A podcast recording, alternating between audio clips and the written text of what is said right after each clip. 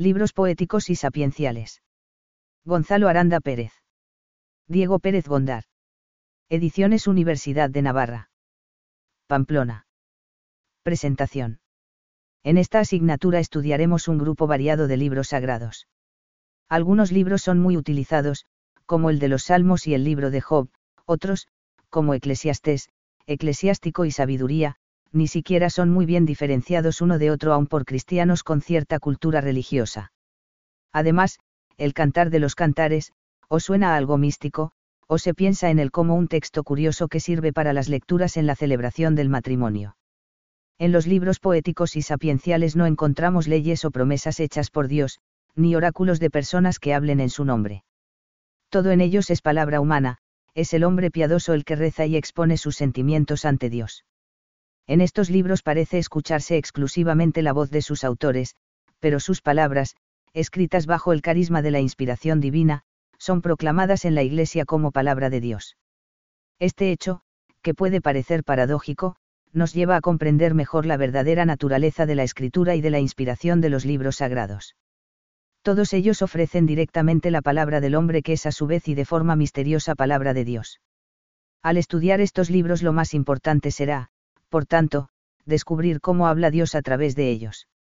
Una vez es la oración que brota del corazón de los autores de los salmos, en otras ocasiones son los sentimientos de amor expresados en el cantar, o los sabios mediante la búsqueda de sabiduría.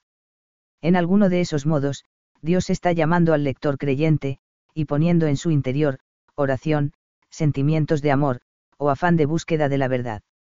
Como todos los libros del Antiguo Testamento, los que aquí vamos a estudiar, preparaban la revelación plena de Dios en Jesucristo, consignada por escrito en el Nuevo Testamento. Al llegar a su plenitud esa relación del hombre con Dios en Cristo, el Verbo de Dios hecho hombre, tales libros adquieren su cumplimiento definitivo por eso señalaremos su orientación hacia el Nuevo Testamento, al tiempo que ayudarán al lector estudiante a conocer mejor y a unirse más fuertemente a Jesucristo recorriendo el camino marcado en ellos. Tras un tema introductorio, tema 1, dedicado a presentar el conjunto, y a hacer una primera aproximación a los libros, pasaremos al estudio del libro de los Salmos que, por su importancia, ocupará cuatro temas, del tema 2 al tema 5. A continuación dedicaremos un tema al cantar de los cantares, Tema 6. Para situar cada uno de los cinco libros sapienciales se ofrece el tema 7 como una introducción al fenómeno sapiencial en Israel. Los cinco últimos temas se dedican a cada uno de esos libros siguiendo su orden cronológico de composición. El objetivo de la materia aquí expuesta es llegar a una lectura comprensiva de esta parte del Antiguo Testamento. Por ello es necesario en primer lugar que el estudio se realice teniendo al lado la Biblia, pasando constantemente sus páginas y leyendo los textos en otro caso solo se adquiriría una noción superficial y teórica del objeto a estudiar. Para facilitar esta tarea, se ofrecen ejemplos escogidos de textos bíblicos al hilo de las explicaciones que se van desarrollando. La base del presente manual han sido algunos escritos didácticos del profesor de Gonzalo Aranda, fallecido en abril de 2016.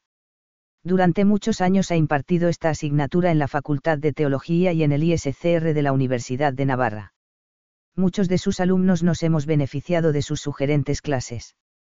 Este trabajo también se dedica así a honrar su memoria.